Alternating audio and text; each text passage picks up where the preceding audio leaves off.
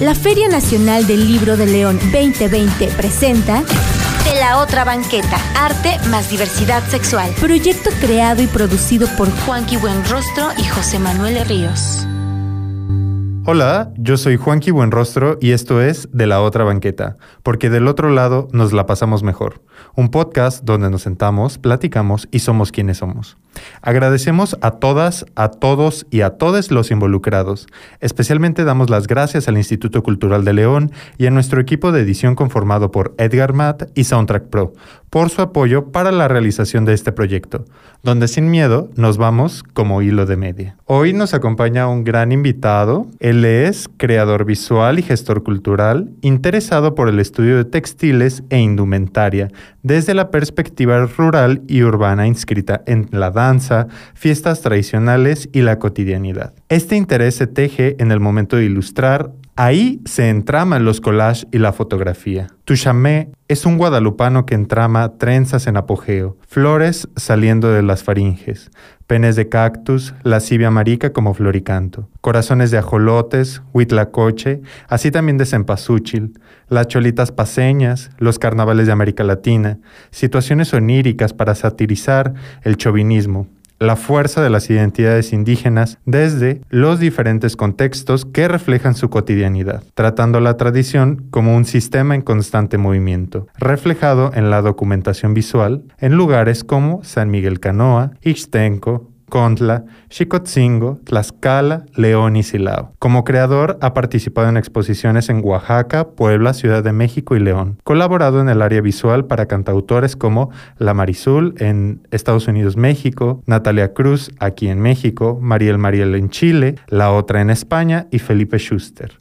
Y pues nada, él es Irving Tuchamé. No, Muchas pues muchísimas gracias. gracias por la invitación y pues este estoy muy contento de estar aquí y contar un poquito de mi trabajo. Ay, estamos muy emocionados por platicar, por escucharte un rato. Así que, bueno, pues la primera pregunta es, ¿con qué pronombre nos vamos a referir a ti en esta entrevista? Yo digo que no hay ningún problema con cualquiera, la verdad, no, no tengo ningún problema.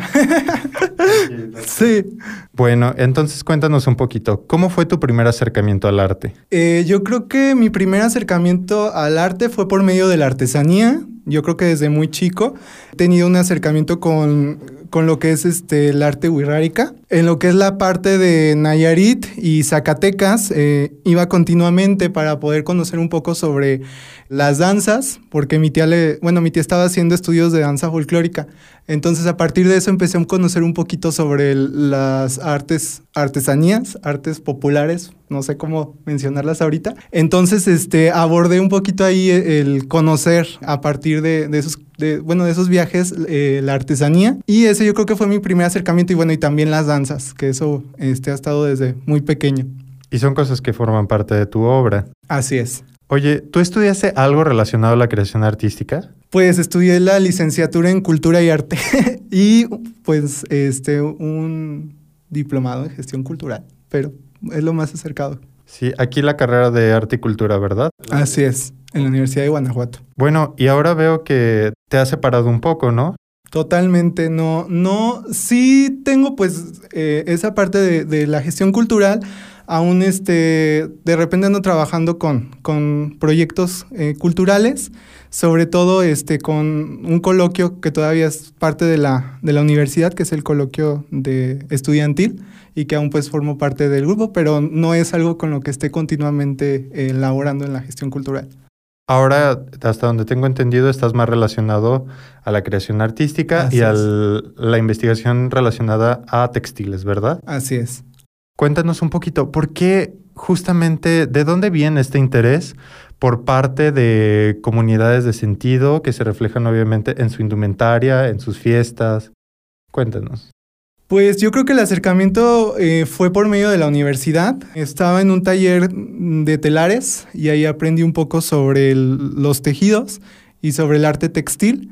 Y a partir de ahí me fui interesando para conocer este, más sobre lo, técnicas eh, que se abordan en diferentes espacios. Y bueno, en primer lugar con eh, artesanos del estado de Guanajuato, en, en Jaral del Progreso, también en algunas partes del sur de, del estado, que ahorita se me olvida el nombre de los en municipios. Esos fueron mis primeros acercamientos y a partir de ahí pues empecé a generar también estudios de indumentaria, conociendo un poco sobre el rebozo y el jaspe y a partir de ahí también este, la indumentaria eh, tradicional que se usaba en Celaya y en el estado de Guanajuato, bueno, en la capital de Guanajuato.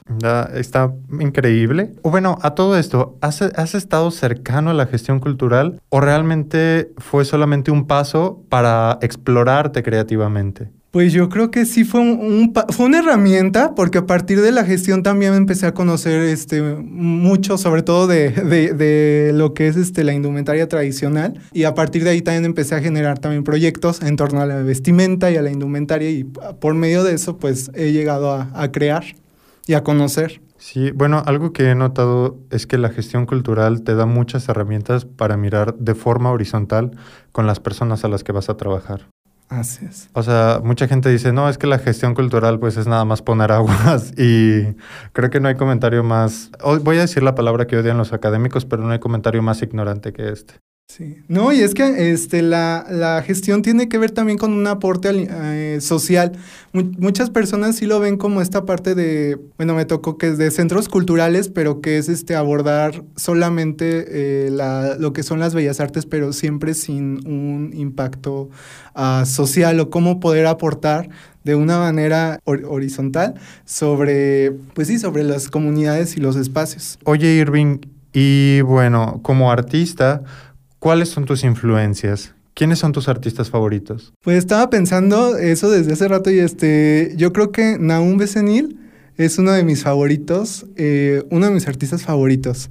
Él, él es este, bueno, él le gusta hacer retratos de él mismo, pero en diferentes perspectivas. Siempre, eh, eso es lo que me gusta cómo lo aborda, ¿no? Desde una burla hacia lo que es este, la nación. Naum Becenil eh, hace unos retratos muy interesantes de conocimiento en torno a su corporalidad, pero también en torno a la identidad nacional pero no como algo propio, sino más bien haciendo una burla hacia lo que se considera nacional por medio de, la institución. Sí, pues yo me imagino de que, bueno, hemos dicho esto hasta el cansancio, ¿no? La idea de nación siempre tiene un borrado de diversidades en, en su esencia, ¿no? Yo creo que es muy interesante como, pues ahora entiendo mucho de tu obra, ¿no? De una búsqueda identitaria a partir de, más que el de la nación, de este territorio en el cual te inscribes. Así es. Sí, y yo creo que también, pues, Rosa Rolanda Covarrubias, lo que es el trabajo de Rosa Rolanda Covarrubias también este, es muy interesante. Es esposa de Miguel Covarrubias. Ah, ok. Sí. Ok, ok. Y bueno, este, sé que durante un tiempo estuviste lejos de León. Sí. Cuéntanos, ¿hacia dónde tuviste que emigrar? Pues he estado en, en, constante movimiento y yo creo que el primer lugar al que llegué fue a, a la Ciudad de México y de ahí me moví para Tlaxcala en donde me estuve viviendo en diferentes lugares, pero principalmente en un lugar que se llama Santo Toribio Xicotzingo.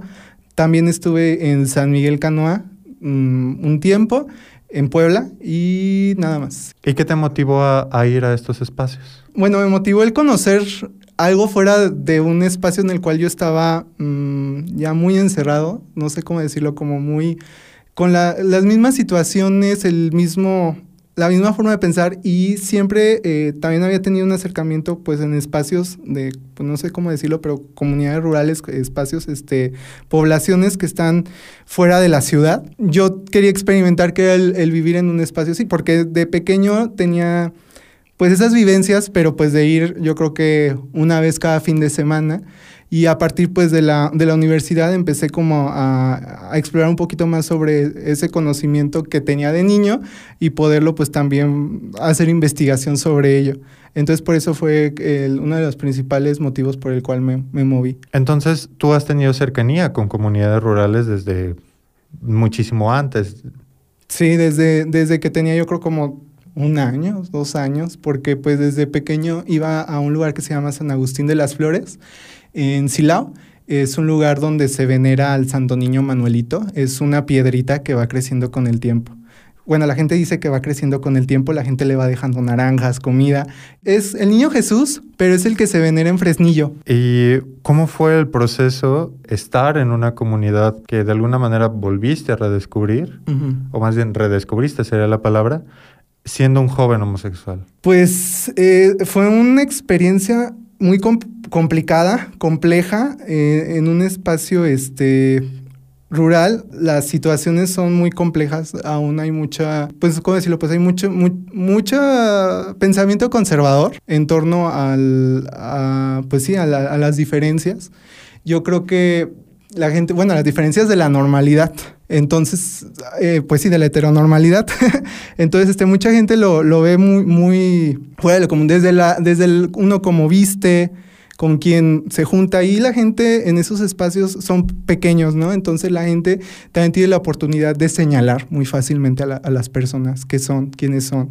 Y pues son espacios interesantes, por, yo los veo interesantes porque a la vez se ve todo este sistema en el cual pues también mucha gente se tiene que esconder eh, de lo que es, de lo que quiere ser, por, pues sí, por, por, por estos sistemas que, que señalan. Ok. Y me imagino que este proceso también forma parte de tus búsquedas en el arte. Así es. Oye, ¿y cuáles son tus disciplinas eh, que practicas? ¿Cuáles son tus favoritas? Pues este, con la cual he estado abordando desde hace muchísimo tiempo es el collage. Ahorita estoy explorando la ilustración y la fotografía. Eh, la, bueno, la tomo como un medio de, de documentación para la investigación, pero también pues en esa parte también abordo a veces este no sé cómo explicarlo, pues lo creativo. Sí, es lo maravilloso de la fotografía, ¿no? Dice Susan Sontag, una escritora maravillosa, que la fotografía tanto procura pruebas como crea nuevos universos, ¿no? Así que yo me imagino que mucho de, esta idea se ve en tus piezas. Oye, Irving, ¿y cuál fue, e, específicamente hablando del collage, cuál fue tu primer acercamiento a esta técnica? Pues igual de niño con revistas de, moda y con, con Vogue. Eh, tenía muchas revistas. Me gusta, soy una persona que colecciono muchas cosas. Colecciono eh, indumentaria, colecciono lentes, colecciono revistas. Entonces, entre eso, pues tenía pilas y pilas de revistas. Entonces, este, con las revistas empecé a hacerlo todo pues de manera, pues de manera manual, Así fue como empecé a trabajar con el collage y con el tiempo fui conociendo pues las herramientas digitales, que también fue de una manera no este, que me hayan enseñado, sino más bien autónoma con la cual empecé a, trabajar con lo digital. Ok, bueno, me identifico mucho con esto del coleccionismo, yo también... No, de verdad, yo creo que pues ahorita recuerdo mucho esta historia, ¿no? De que Carlos Monsiváis cuando limpiaron su casa se dieron cuenta de que era un gran coleccionista de todo, ¿no? Yo creo que así nos va a pasar cuando seamos viejitos. ah, ya sé. ¿Cómo hay que 70 gatos en esta casa? No lo sé. No, eh, a mí lo que me pasa es con los lentes, este, tengo como tres cajas con, yo creo que estuve contando otra vez 400 lentes, pero no los uso. Sí, te entiendo, te entiendo, me identifico mucho con eso. Hace poquito mi mamá me regañó porque me dijo, bueno, ¿y esta bolsa tan pesada de qué era, no? Y yo así de, ay, pues no sé, aparecieron varias gafas ahí. y luego el problema es que no te puedes separar de ello, ¿no? Así es. Son cosas que uno se encariña con ellas. Los textiles igual tengo muchísimos, pero no me los pongo todos porque nunca me los pondría por, por los cuidados que tiene y por la, el significado que tienen para mí. Son cosas que las veo, pero no son para ver, no para ponérmelas. Sí, entiendo, entiendo mucho esta parte. O sea, la manera en la que desarrollamos afecto ante cosas que para otras personas parecen tan insignificantes. Creo que habla mucho de nuestra personalidad sobre nuestras búsquedas. A un coleccionista se le conoce a través de su colección. Y bueno, específicamente, ¿cuál es tu proceso eh, creativo al momento de hacer una obra? Pues es diferente con, lo que vaya haciendo, pero eh, sobre todo es empezar a leer, cuando lo hago ahorita en tiempos de, de, pandemia, puedes leer, ver videos, hacer trabajo, yo le digo ciberetnográfico. ¡Qué bonita palabra! Porque pues este ya no puedo salir, pero sí puedo ver videos de fiestas, de espacios, y a partir de ahí empezar a generar yo, pues mi mente, ¿no? Empezar a, a mover cosas y a dibujar, a empezar también a hacer los collages, pero todo es a partir de, de eso, ¿no? De procesos de conocer, de la etnografía y ahora pues de la ciberetnografía. Bueno, y veo que en tu obra hay ciertos elementos muy distintivos, ¿no? Que tu estilo es muy marcado. Primero es vibrante, ¿no? Hay unos colores poderosos, ¿no? Todo el tiempo. Yo no he visto hasta ahorita una pieza que utilice ocres o que utilice pasteles, sino que todo el tiempo son... Son colores vibrosos. sí, y muchas de las veces cálidos, ¿no? Sí. Y también hay ciertos elementos formales, ¿no? Y especialmente estos se relacionan con animales, con la tierra, con deidades. ¿Qué sentido tiene para ti la presencia de estos elementos? Pues eh, son elementos que se reflejan en, en espacios de, pues sí, de grupos de sentido, de comunidades, de diferentes comunidades, llámese, pues pueden ser rurales, urbanas, no sé, de diferentes grupos de sentidos en los cuales se pueden abordar esto, pues sí, las deidades, eh, la naturaleza, y los animales que son significativos para estos espacios, pero también eh, a partir de eso yo los voy conociendo y voy también viendo cómo, cómo poderlos usar en lo que voy realizando. Sí, algo que me he dado cuenta es que te gusta utilizar más que santos, vírgenes. Virgen, la, la virgen es un, yo creo que, eh, bueno, en muchos espacios se le puede llamar de diferentes maneras, sobre todo en Latinoamérica, la cotamama, eh, la Pachamama, no sé, hay muchas palabras que se usan en diferentes, ¿cómo decirlo? Pues en diferentes espacios geográficos, culturales, para llamar a la Virgen. Y pues es un personaje muy importante, ¿no? Dentro de, las identidades es un personaje muy importante porque es el que da vida, pues sí, a las poblaciones, a los humanos. Sí, y veo que también hay una tendencia por explorar personajes femeninos. O bueno, ahora decimos afeminizados, ¿no? Porque resulta ser que decir que algo es femenino es creer que todavía existen unas características clásicas de la mujer, ¿no? Pero que durante muchos años se nos dijo, por ejemplo, a los hombres homosexuales, a los, a los y las travestis, que pues éramos, ya sabes, ¿no? Lo, lo, las mujercitas. Odio esta, esta clase de denominaciones, ¿no? Pero nos habla mucho, ¿no? Sobre construcciones en torno a la fuerza. Y una de tus piezas es Poder Marica. ¿Nos puedes contar un poquito de ella? Bueno, Poder Marica aborda eh, el carnaval de Oruro y el carnaval del Alto en lo que es Bolivia. estos carnavales son muy conocidos desde el turismo como espacios pues para el disfrute, pero externo. Eh, interno es muy diferente, son espacios en los cuales la gente se desenvuelve para agradecer y para pedir favores a la Virgen del Socavón, sobre todo en Oruro. Entonces, eh, a partir de, del carnaval se van generando diferentes danzas. Están las morenadas, las morenadas son este, donde suena esta música. Es una banda grande donde van pues diferentes personajes danzando y es una pues el carnaval siempre se ha realizado, no, no nada más aquí en Latinoamérica, sino en muchos espacios, y es algo que vino a partir de la colonia. Pero se fue formando diferentes elementos dentro de este espacio para diferentes poblaciones. Con el tiempo va cambiando y se va transformando hasta llegar a los años 60, donde hay diferentes personajes que van apareciendo a partir de personas con diversas identidades. Porque aquí en esta pieza mencionas a la Ofelia. La Ofelia. ¿Quién es ella? Quiero conocerla, quiero ser su amiga, estoy segura. Recuerdo, es Juan Carlos, es el, la persona que interpreta en la danza la Ofelia y, y, es un personaje muy importante pues dentro de la comunidad marica en Bolivia porque él fue eh, la, persona que creó el personaje de las chinas morenas. Las chinas morenas es un personaje inspirado en las vedettes mexicanas. Está bien raro porque es Bolivia, pero está inspirado en las vedettes mexicanas para poder generar su indumentaria, ¿no? La blusa muy colorida, faldas muy cortas, eh, las botas vibrantes con muchos brillos. Entonces, a partir de esta inspiración de las vedettes mexicanas, ellos empiezan a vestirse como mujer para agradecer y para pedir a la Virgen del Socavón que no haya discriminación hacia ellos. Ese es el pedir de ellos al vestirse así. Ese fue como el primer acercamiento que hubo de la China morena. Con el tiempo este personaje se fue desarrollando tanto que en las mismas comunidades exigían por lo menos dos eh, grupos de chinas morenas. Pero pasaron los años 80, llega una ideología política muy diferente. De hecho, es una historia bien chistosa porque se dice que una china morena besó al presidente de Bolivia. Entonces, él se enojó tanto que las prohibió. Entonces, las censuró y acabó lo de las chinas morenas en esa época. Entonces, el personaje de las chinas morenas se les dio a una mujer. Entonces ahora las mujeres son las que portan el traje de las chinas morenas. Ya no es, bueno, ya no está enfocado en, en las personas que lo crearon. Y pues ha sido un proceso muy, muy, yo decirlo, muy acomodado por lo que estuve leyendo y estuve conociendo. Juan Carlos fue el que introdujo a las mujeres como parte de las chinas morenas. Y es que es otro proceso, ¿no? Porque aparte aborda ahí también el feminismo, porque no, En este espacio solamente eran los hombres los que entraban al carnaval. Y ahora entran también las mujeres. Con el tiempo se le ha dado un papel importante a la mujer, pero también con otros, o, pues otros problemas, porque pues también se van generando, uh, ¿cómo decirlo? Pues ahorita el, problema es lo institucional, ¿no? Se va cosificando también el cuerpo a partir del, de la vestimenta.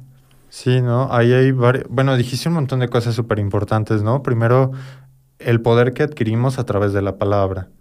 Y justamente eh, tuvimos aquí una entrevista con Fabián Chaires y él decía, es que siento poder a través de autodenominarme marica, ¿no? Siento que le resto poder a los demás, ¿no? ¿Tú crees que pasa algo similar contigo?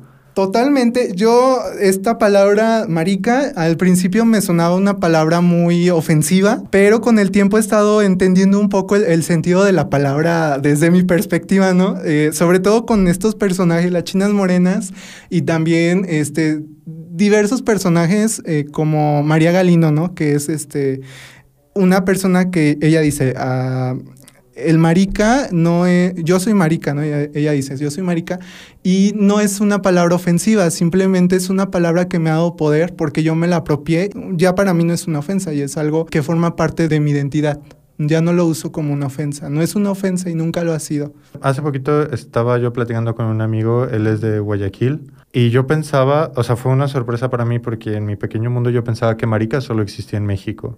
Y él me dijo, no, en, aquí en Guayaquil está cargada de una connotación negativa que estamos haciendo el esfuerzo por restarle, ¿no? Así que lo que también te quería comentar es algo que he notado es que no todos alcanzan o no todos pueden justamente restarle el poder a esta palabra, ¿verdad? Mm, no alcanzan, refiero a que no todas las personas lo ven así. Si no todas las personas lo ven así y a veces eh, resulta ser ofensivo. Y te digo, me pasa con el caso de, Bolivia, ¿no?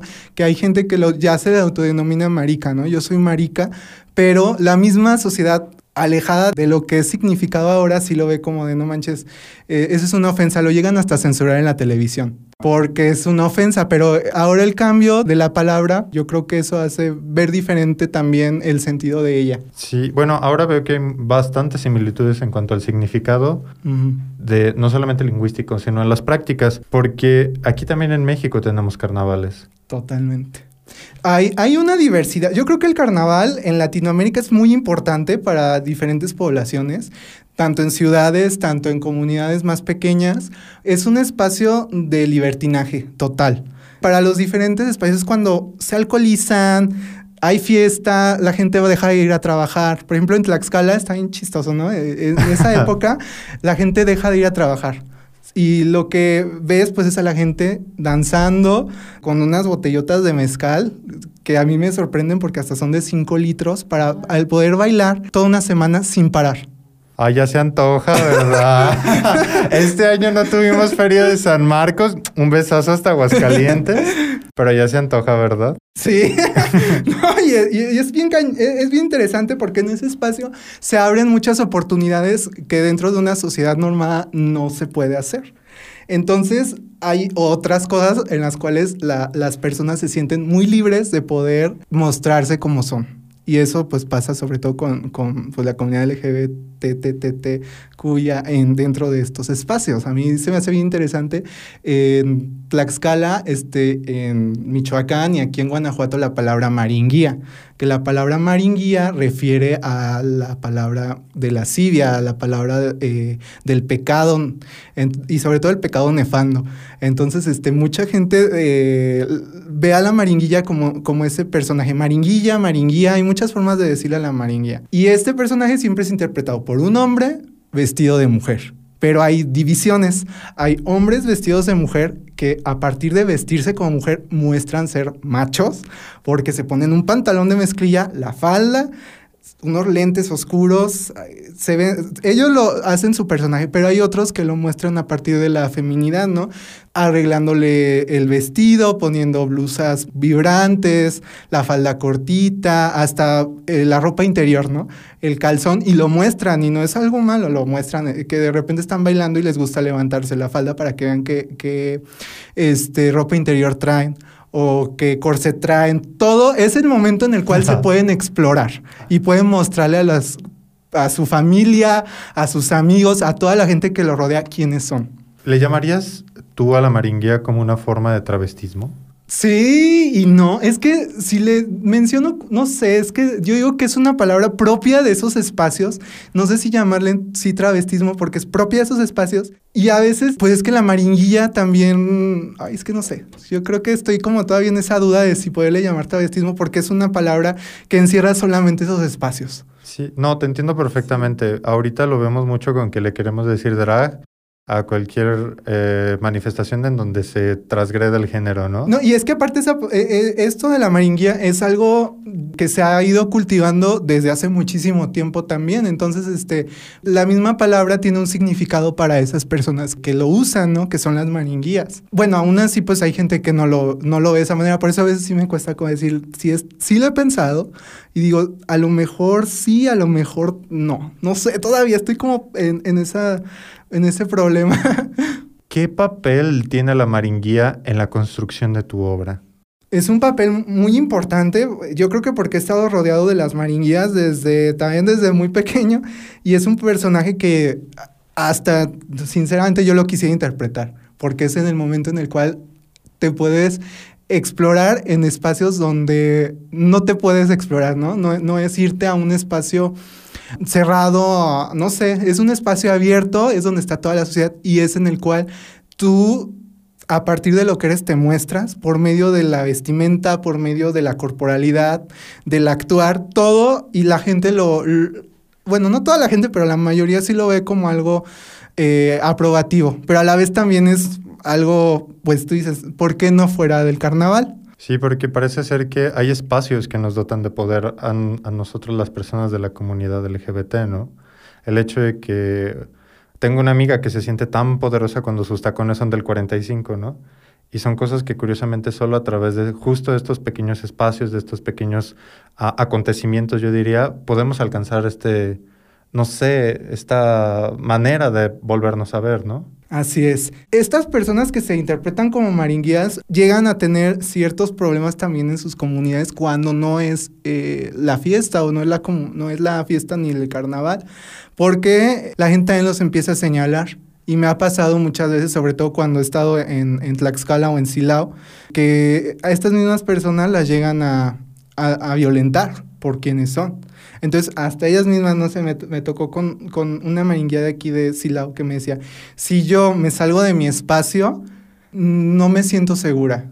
No, no me siento segura porque siento que me van a matar. Y sí ha llegado a pasar. En, en Silao ha llegado a pasar mucha violencia en torno pues, a, a las personas que han sido maringuías.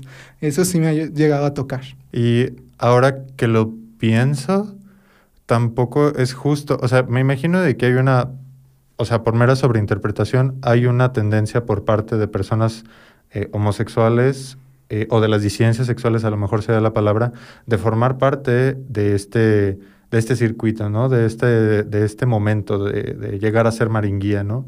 Pero también me imagino que sería un error por mi parte pensar que todas las maringuías son homosexuales. Sí, sí, exactamente. Hay, por eso te digo, hay yo creo que diferentes personas eh, no, no todas tienden a, bueno, tienen, son homosexuales. Hay diferentes, mm, no sé, hay chicas trans que están dentro de las maringuías y es donde, es como donde su espacio de libertad. Sobre todo es que en espacios de, rurales pasa esto, ¿no? En la ciudad yo creo que hay espacios en los cuales uno también se siente reconfortado, ¿no? Eh, cómodo. Y en estos lugares, al contrario, ¿no? Hay muchísimos espacios donde te puedes sentir inseguro. Entonces, e, esos pequeños momentos, hasta de ensayos, de, danzar, no sé, esos espacios son en los cuales se pueden sentir seguras, seguros, segures. Ya, qué, qué bello, ¿no? O sea, qué mal, por un lado, de que todo el tiempo tengamos, o tenga específicamente que en las maringuías estar buscando un lugar donde puedan explorarse, donde puedan crear y donde puedan pues permitirse actuar, ¿no? Cosa que yo creo que es una situación que me imagino que más de una persona que nos está escuchando va a sentirse identificado. Bueno, antes de que lo olvide, esta pieza llamada Poder Marica es una ilustración, una, una disciplina que ya estás explorando, ¿verdad? Sí. Porque, la, la de Poder Marica. sí. Ajá. Porque luego hay otra pieza que creo que va, es más común en ti ver el collage, ¿no? Porque, bueno, también a nuestros radioescuchas, nunca he visto tanta producción y tan rápida en otro artista más que en ti. O sea, es impresionante cómo dominas tantas cosas y lo haces tan bien. O sea, por un lado, creo que el- este último mes subiste como unas cuatro, más de cuatro o cinco ilustraciones, ¿no? Sí, bueno, ahorita por el tiempo. La cuarentena nos da la posibilidad de ser De- de- creativos. sí, pero este, ay, a veces eh, yo también tengo muchos choques con lo que hago. A veces siento que lo que hago no está bien. No sé, de repente digo, lo subo o a veces comparto con la gente y digo, no, ya no lo quiero, lo, lo- lo quito porque no lo siento ético. De, lo- al principio sí, pero con, como uno va reflexionando, adiós. No sé, así me pasa mucho con, con mi trabajo. Soy muy crítico con él de si, si cabe dentro de lo ético o no. Ok, bueno, y ahí hay una nueva discusión en torno a lo ético y lo estético, ¿no? Que Sí. son de estos cruces que, que creo que siguen dándose en un montón de discusiones, ¿no? Y bueno, tienes una pieza que se llama No Humanidad. Una obra que es muy interesante. Están dos figuras, voy a otra vez sobreinterpretar un poquito Ujú. masculinas. Y masculinas lo, lo digo por la forma de sus hombros, por la manera de sus piernas, por sus vellos, que ya quedamos de que las características físicas no definen el género. Pero aquí me da, la- me da la, esta, esta idea de que se tratan dos chicos y uno lame una especie de herida que se confunde con un higo. Así es. Hay un montón de elementos, no sé si fálicos como el gallo. ¿Crees que el... Ah, bueno, estos elementos como el gallo, como los nopales, ¿qué sentido tienen en esta pieza? La otra vez este, estaba pensando en eso, eh, dije, bueno, ¿cómo, ¿cómo lo podré? Hay, hay cosas que sí tienen como este sentido. Las flores, para mí, mucha gente va a decir es que como las flores, pero para mí las flores sí tienen un sentido muy fálico. Siempre, siempre. No sé por qué, pero para mí una flor tiene un sentido súper fálico. No sé por qué, es algo que he ido construyendo a partir también de, de una palabra que me gusta mucho que es el floricanto. Y yo creo que la otra vez me faltó como comentarte eso, ¿no? Que siempre que abordo este tema del floricanto, siempre tiendo a, acabar con este tipo de ilustraciones como más fálicas. Entonces sí está, por eso también siempre cuando menciono el, el- erotismo que te comentaba ayer, erotismo marica, eh, refiero mucho al, al floricanto. ¿Podrías compartirnos qué es un Sí, floricanto? es una filosofía náhuatl eh, que fue investigada por Miguel León Portilla, en el cual refiere a un momento en el cual todo, pasa un todo, es como si fuera súper eterno, pero en realidad es muy etéreo. Y es una filosofía que se usaba mucho en, en las poblaciones prehispánicas y en el cual este, refería pues a todas las artes, a la poesía, bueno, a todas las artes, a la poesía, a la- al tejido, a muchas cosas, ¿no? El, el floricanto era como ese espacio de, también al enamo- enamoramiento porque también se le consideraba un arte. Ay, qué hermoso. Enamorarte es un arte. Ahora me doy cuenta de por qué todas mis parejas han sido, pues bueno, verdaderamente unos estúpidos para ello. Les hace falta ese ne sais quoi, ¿verdad? Pero bueno, regresando a tu pieza, este, cuéntanos, ¿de qué trata? No sé, a veces, otra vez no, es una pieza que se sobreentiende erótica. Sí. Pero también veo algo como, hay gotitas de sangre, ¿no? Hay esto de que una sangre que se confunde con el jugo de una fruta, ¿no? De un higo. Es una obra muy personal y de hecho eh, no recuerdo muy bien, pero creo que hay una palabra que dice soy yo o no soy yo. Ahorita estoy como acordando de si No se yo. trata de No ti. se trata de mí, sí. Entonces, este eh, es una obra muy personal en la cual aborda pues algo que, que sucede pues dentro de mí, ¿no? Y a partir de, de lo que sucede voy exp- explorando. De hecho, hay una persona que no tiene una cabeza, sino es una flor. ¿Por qué? Porque no, en realidad no es una persona. En realidad eso no es una persona. En realidad es como todo lo que uno piensa de, de lo que crees es ser una persona. Ya, y yo dotándole de género, ¿verdad? Creo que lo misgenderié. Pero entonces es una especie de autoexploración tuya, ¿no? Así es. En torno al deseo, me imagino. Sí, Sí, totalmente. El higo, eh, bueno, el higo, pues es que te digo, son cosas muy personales. El higo es mi fruta favorita. Entonces, por eso también la, la, la interpreto, ¿no? Que está comiendo del higo. Está comiendo de aquello que te gusta. Así es. Y bueno, y aparte del higo, son de estas frutas que traen buena suerte. Los higos, las granadas. Bueno, y es una pieza, ahora veamos que es súper compleja, súper hermosa. Este, a nuestros eh, oyentes, por favor, búsquenla. Está muy, muy, muy interesante y es muy, muy, muy, muy bella. Y hace un momento dijiste una cosa muy importante en torno al entre el cruce entre lo estético y lo ético. Yo sé que tú no vendes tus piezas. No. Ese es un problema que he estado en constante desde que empecé a hacer este los collage, que hay mucha gente que los quiere comprar.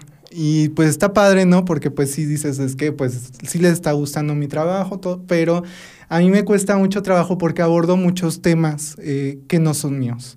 Son registros que yo hago a partir de lo que he estado pues creando. Y a veces sí, aún así, aunque no los venda, a veces este, sí se me hace hasta nada ético poderlos hacer yo. Entonces, es una discusión que tengo propia, sobre todo con, con esta parte de la colonialidad, de, de extraer cosas que no son mías y poderlas vender como mías. Porque al final lo que yo estoy haciendo es documentar lo que yo veo a partir de lo que estoy conociendo. Entonces, a mí esa parte de vender mi obra sí me ha costado mucho trabajo hasta ahorita. Hay cosas que sí he vendido, no, no voy a ser como tampoco mentiroso, porque sí he vendido, pero cosas que yo creo que no, no tienen ese sentido. Si no tienen ese sentido, perfecto, pero si, tú, si tiene ese sentido, no las vendo. Hace un año hice una obra eh, del mercado de Juchitán, de Idalia. Idalia es este, Idalia Linares, que es un personaje muy importante para la comunidad juchiteca, para los zapotecos, para los viniza. Ella era una de las meras meras del mercado de Juchitán y era una mujer súper empoderada que tenía orden en todo lo que sucedía en el, en el mercado. Ella les daba espacios a la gente que no tenía, sobre todo de San Mateo del Mar o de otros lugares donde estas personas eran discriminadas por no ser juchitecas o no ser zapotecas. Entonces ella daba ese paso para que otras personas que no fueran de Juchitán también tuvieran un espacio en el mercado. A mí ese personaje de Idalia Linares es uno de los más importantes que tiene Juchitán para poder conocer la cultura viniza o zapoteca. Entonces este, yo hice este collage pero no lo hice con un propósito de venta. Y lo tenía ahí guardado y hace poco conocí a su, a su hija. Y, le, y lo que hice fue imprimir el collage y regalárselo, dárselo porque, porque yo siento que no es mío.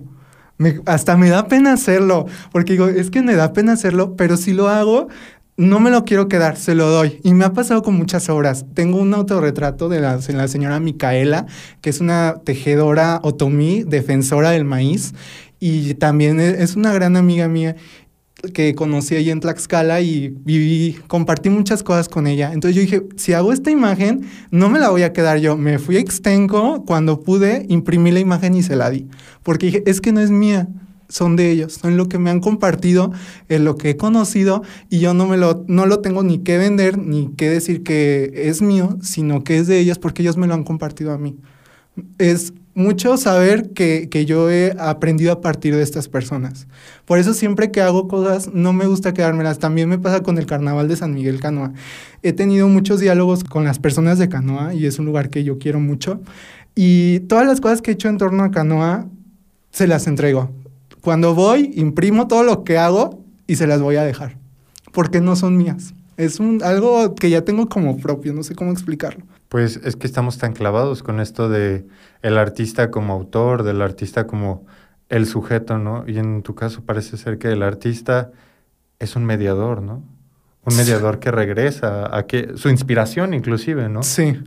Dice Picasso, ¿no? Que él no copia, se roba y en tu caso regresas. Qué cuestión tan hermosa, ¿no? Qué manera inclusive, porque han entrado nuevas discusiones en torno a la crítica de arte sobre, por ejemplo, el extractivismo y especialmente la apropiación cultural. Que la apropiación es una cosa que es muy orgánica y que yo creo que pasa en todas las poblaciones y yo creo que la apropiación en sí misma es algo orgánico, pero el extractivismo ya no.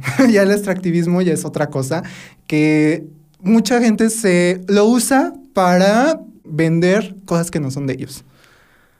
¿Cómo? Y Y pues pasa mucho, en muchos espacios, sobre todo en los creativos, hay límites en los cuales éticamente, que aunque no son palpables, uno tiene que conocer antes de hacer. Y eso me pasa mucho con muchas personas, sobre todo en el área de diseño.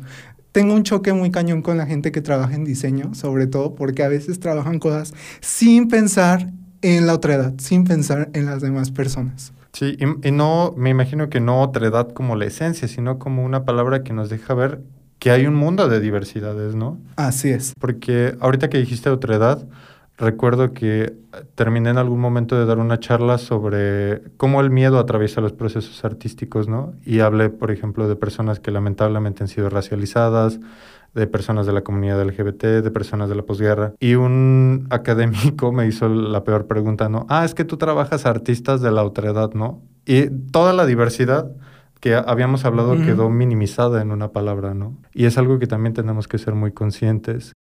Y veo que tú eres muy, aparte de consciente, entiendes profundamente con y qué estás trabajando. Justamente sobre ello ¿Crees que la tradición debe verse como algo intacto para preservar o es necesario entenderla como algo que está en evolución y en movimiento? Yo, hay una palabra que me encanta que, bueno, que, bueno, que siempre refiero con la tradición. La tradición es anarquía. La ah, ya, Queen. la tradición es anarquía y, y está muy fuera de los límites institucionales. La tradición no se va a dar ni se va a rendir por, por una institución, ni se va a rendir por la gente que cree tenerla, porque es algo impalpable, es algo que refiere a muchas personas y nadie puede adueñarse de ella, ni nadie puede decir que se debe conservar, mm, a menos que no sea la misma, o bueno, la misma comunidad interna. Y aunque a veces la misma comunidad interna tiene unos parámetros muy conservadores, porque hay gente que sí quiere conservar. Y la palabra conservar para mí en sí es un es algo muy muy feo. la palabra conservar en su totalidad siento que, ay Dios, me, me cuesta también mucho trabajo y sobre todo en, procesos sociales. Pues, y aparte tiene que ver mucho con esto de la política cultural, ¿no? Y la manera en que hacemos legislatura para, más que proteger, permitir que esta serie de pueblos diversos, de manifestaciones diversas, sigan existiendo, sigan creando y sigan protegiéndose, ¿no? Sí, y, y aparte, bueno, hay algo que también es un rollo, ¿no? Sobre todo los significados de las prendas, que la gente quiere como a veces ensalzar demasiado las cosas que a veces tiende a exotizar, cuando no muchas veces tienen, no digo que todo, porque hablar de, de, todo, pero muchas veces lo que quieren es como limitar. Hay muchos espacios donde la, los creadores sobre todo en espacios de identidad, de, bueno, que tienen ciertas identidades y han creado objetos de la cultura material, van transformando sus piezas. No tienen, por ejemplo, la flor de los ocho meses, ¿no? Que le llaman que es este referente a la, a, pues al embarazo de la mujer y todo esto. Hay gente que ya en sus bordados les pone hasta el Club de la América, hasta Justin Bieber. ¿Por qué? Porque es parte de lo que les gusta y no les vas a decir que no, que les sigan poniendo la florecita. No, porque ellos deciden qué le quieren poner. Nadie tiene que venir, sobre todo los académicos, que muchas veces los académicos tienden a romantizar todo lo que se produce culturalmente cuando no lo debemos de romantizar. En las comunidades la ropa la usan de diario, ¿no? Y a mí me pasa, ¿no? Coleccionista, yo colecciono textiles, pero digo, no manches, la gente en las comunidades lo usa como, o en espacios los usa como de diario. Y por ejemplo, un rebozo lo usan tanto tiempo que cuando deja de servir, o bueno, deja de servir para lo que, para lo que es, lo pueden usar hasta para la letrina, para tapar este, el baño. Entonces a veces eh, exigimos tanto como, como académicos, y yo también ahí me incluyo, de, la, de las personas que no debemos de hacerlo porque nosotros no somos quien para decir que hagan con lo que es de ellos. Y ahorita que dijiste justamente conservar y estas palabras, recordé que una de las disciplinas que practicas, otra vez, ¿no? Tiene que ver profundamente con conservar un instante, que es la fotografía. Sí. Y bueno, respecto a, a, las fotografías que realizas, ¿qué sentido representa para ti tener un registro de fiestas tradicionales que tienen tanta relevancia para cada comunidad, ¿no? Y ya comentamos que carnavales, encuentros patronales, indumentaria. Yo creo que el, registro es muy importante, sobre todo para las memorias de los pueblos, de las comunidades, de los espacios, porque a partir de ahí también se van conociendo los procesos históricos y sociales en los cuales ellos han estado inmersos. Sin una imagen, sin algo palpable, la cual no, no se puede conocer la historia de una comunidad, tanto escrito como visual. Entonces, este, es muy importante y, para mí a veces eso yo le, doy mucho ese valor a, la fotografía, de poder documentar tiempos o momentos y de hecho tengo mis archivos, ¿no? 2018, fiesta 2019 y no me los quedo yo porque digo, no me van a, no me va a servir nada yo guardarlos en la computadora los imprimo y te digo, se los, los, entrego. Porque yo no me, no me, a mí no me sirve. Y por ejemplo, en Canoa la maestra Lupita y Delfino, son Lupita Arce y Delfino Gachupín, que les mando muchos saludos, son este... Un saludo. saludos, saludos. Allá. este, ellos este, son unas personas bien interesantes. Guardan todos los documentos del carnaval de Canoa. Tienen su casa repleta de cajas con fotografías de antiquísimas, no sé, muchas cosas en su, eh, entre sus documentos, pero también para seguir dándole continuidad al carnaval. Entonces te digo, esas fotografías que tomo muchas veces las vuelvo a regresar, no me las quedo. Y eso me lleva a mi siguiente pregunta y es, cuando haces fotografía, ¿cómo es el proceso inmersivo para poder entrar en la dinámica de las comunidades que retratas? Porque ya quedamos que tú no llegas, fotografías y te vas. Tú pasas tiempo, compartes tus, inclusive no sé si decir tu intimidad, pero muy, eh, o sea, compartes muchos de tus procesos de vulnerabilidad, inclusive. Totalmente. eh, bueno, y lo de la fotografía, yo creo que no es de ir, por ejemplo, ir a canoa y decir, ay, mira esta señora con trenzas y con, como darle ese sentido muy exotizante. No va con ese sentido, yo siento que no es el sentido, al contrario, yo creo que es este y si es lo estético es, es importante, claro que sí, pero a veces también conocer el detrás de todo lo que, lo que es este espacio. Las danzas tienen este, muchos, muchos eh, ¿cómo decirlo? Pues muchas memorias a través de las personas, porque las personas en sí también son eh, el reflejo de todo lo que sucede a través del carnaval. Entonces, no, no es que yo llego y luego, luego tomo la foto primero platico con las personas, hay veces que este, me permiten entrevistarlos, voy luego a entrevistarlos, luego llego otro día y me permiten fotografías, me pasó con la señora Agustina en Canoa, que ya, pues a partir de ella conocí la indumentaria antigua de Canoa. Fue un proceso muy largo porque enseñarle la ropa a un hombre, para ella, es algo prohibido. No me podía enseñar la ropa de, un, de mujer, ¿no? Entonces tuve que ir un buen de veces para que me pudiera compartir parte de la indumentaria de canoa. Con ella sí fue, fue muy largo el proceso porque iba casi diario a comer con ella, hasta platicar, a, como a dar un pues sí, a formar parte de su familia. Y al final, todas estas personas forman parte de tu familia. Porque para mí, eh, yo los quiero mucho. Yo llego y voy, a, por ejemplo, a Tlaxcala, pero yo no voy a visitar. Yo voy con las personas con las cuales me han aportado a mí.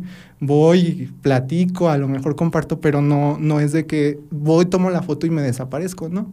Es como ya, ya un enlace que he hecho con, con muchas personas dentro de estos espacios. Sí, y dijiste una palabra clave enlace.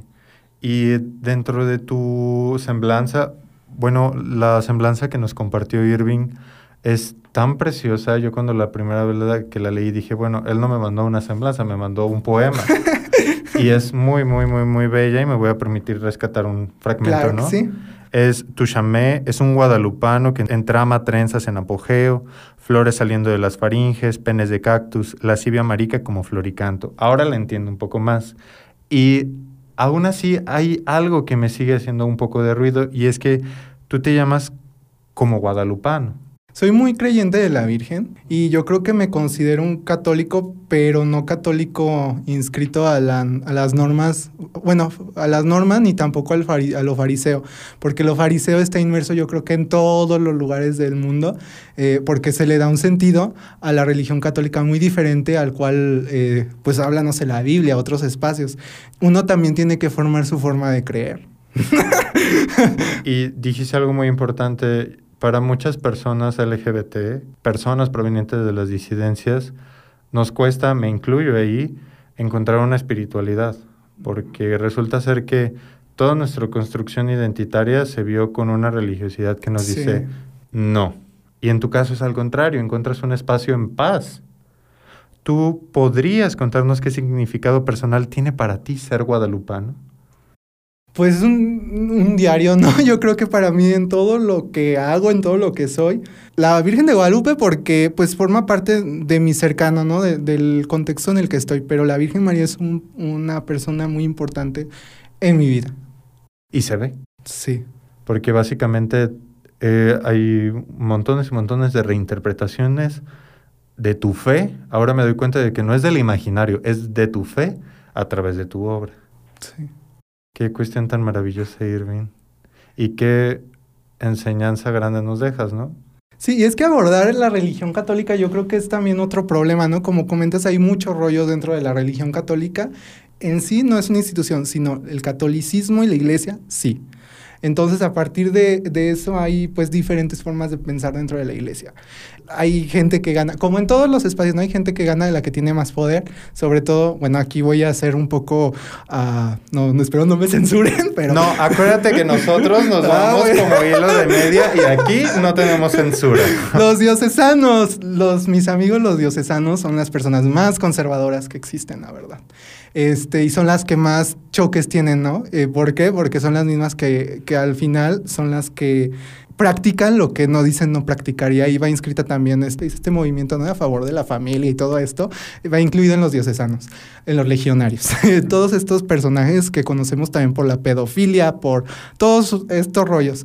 Pero hay otros grupos dentro de la iglesia que tienen otras formas de pensar y que han estado revolucionando el proceso. No vamos a decir que de una forma muy, pues de una forma muy abierta, porque tampoco no se puede, pero ahí está el movimiento de teología de la liberación, Leonardo Boff, hay muchos personajes que han estado abordando desde otra perspectiva la, la religión católica, ¿no? Hay un movimiento de feministas monjas, hay monjas feministas dentro de la iglesia. Hay muchas cosas que a veces no conocemos de la iglesia, que se viven dentro, porque es una institución. Y también hay votos, hay todo un, todo un rollo. Sexualidad, la sexualidad se vive también. Y es algo que tampoco no se dice mucho, pero la sexualidad también se vive dentro de la iglesia y de la gente, de los religiosos. Yo desde muy pequeño he estado muy cercano a, la a- a los religiosos. Desde muy niño, mis padrinos de, de todo han sido padres. Entonces, y mi familia, pues también este, son muy cercanas a las monjas, ¿no? Y uno se da cuenta de muchas cosas cuando vive en ese mundo. Hay muchas monjas que son lesbianas, hay muchos eh, sacerdotes, padres religiosos que también son este, gays, ¿no? Y, y que no lo muestran, pero así de forma libre, pero que lo son y que lo defienden. Y que poco ellos mismos han comentado sobre estas circunstancias. Lo cual quiere decir que ahí en esa pequeña fisura hay otra área de oportunidad Sí. que no hemos podido explorar. Irving, pues muchísimas gracias. El tiempo se nos fue volando. Ha sido una entrevista maravillosa. Creo que dijiste unos apuntes en torno al arte, en, en cuanto, al, a- en cuanto a una multitud de temas muy, muy valiosos. Te agradezco que nos hayas acompañado esta tarde. No, pues muchísimas gracias por la invitación y pues agradezco también que me hayan compartido un tiempo, bueno, un tiempo para poder hablar. no, aquí te- de la otra banqueta te queremos un montón. Así que pues bueno, el tiempo se fue y es momento de cerrar este capítulo, pero los invitamos a escucharnos en el siguiente, donde nos volveremos a encontrar y charlaremos del otro lado de la banqueta. Muchas gracias, yo soy Juanqui Buenrostro. Y esto fue De la otra banqueta, arte más diversidad sexual. Nos escuchamos en el próximo episodio.